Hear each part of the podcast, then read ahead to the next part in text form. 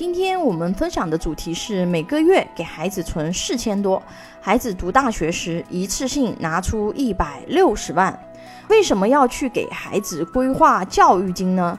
因为教育金这笔费用啊，是未来孩子到了对应的年龄阶段一定会用到的钱。而且，如果你准备送孩子去出国留学，那你真的是需要去提前规划这笔支出。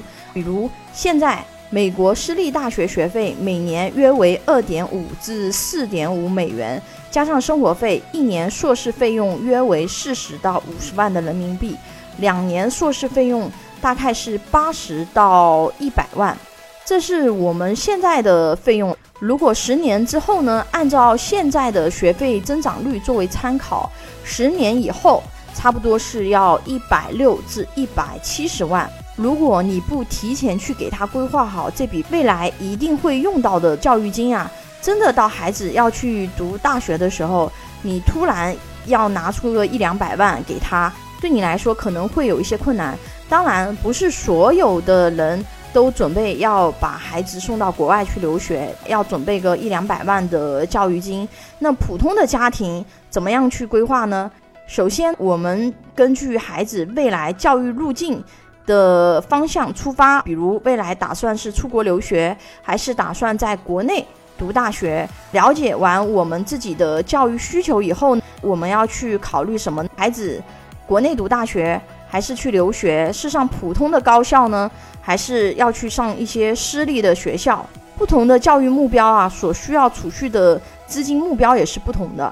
首先，我们要确定的是未来他的教育金大概要给他准备多少钱，因为每个家庭他是不一样的嘛。你想给孩子准备的教育金和规划的路径可能也是不一样的。第二呢，分析我们自己的家庭财务的情况啊，不是所有家庭可能都能够一个月拿出四千多去给孩子做教育金的，特别是一些三四线城市，可能我一个月只能够剩余个啊两三千块钱。如果是说我全部都给孩子做教育金了，我还要考虑我自己养老呢，我还有其他的一些财务需求呢。所以说呢，第二步呢，我们要去梳理家庭的财务状况，包括资产负债、收入支出等信息，去分析当前家庭财务的状况，并且给出合理有效的建议，帮助完善家庭的资产结构。比如说，我们之前有给一对夫妇去做家庭财务状况梳理。后面就发现很多问题，他的现金储备过低啊。现金储备是用来干什么用的呢？一般的话呢，现金储备呢，我们是以现金或者是货币型基金的方式放在账户里面。一般家庭需要预留三到六个月的家庭月支出，可以去用来应对突发的现金流中断的风险。至少我这三个月到六个月，我的家庭支出是没有问题的。第二呢是固定资产占总资产的比例过高。固定资产呢是指房子、车子这些不能随时变现的资产。虽然说固定资产看起来很值钱，但是意味着你的流动性很差。固定资产它的变现能力是比较差的，变现的周期也很长，所以说抗风险的能力呢有待提高。第三呢是家庭收入来源过于单一。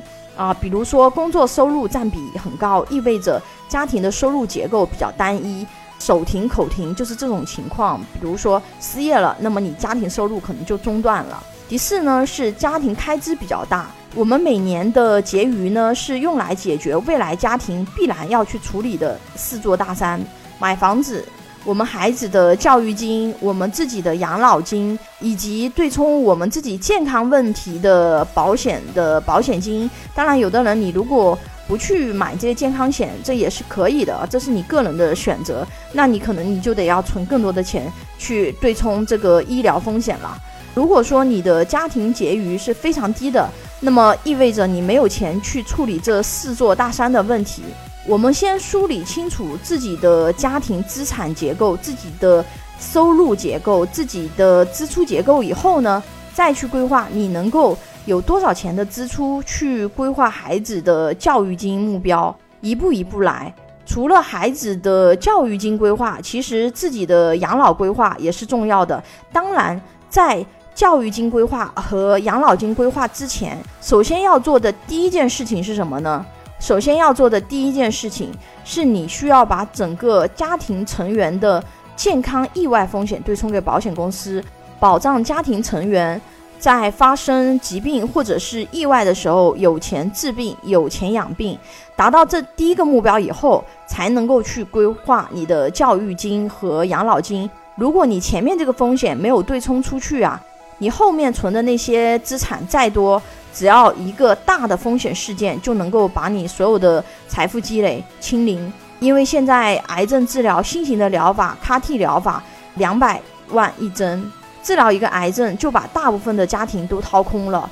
有家庭保障规划需求的朋友，可以关注微信公众号“富贵成长记”或者私信老师咨询。拥有一百多家保险公司产品库，轻松货比三家，帮助有保险需求的家庭省钱省时间。关注我，教你买对保险。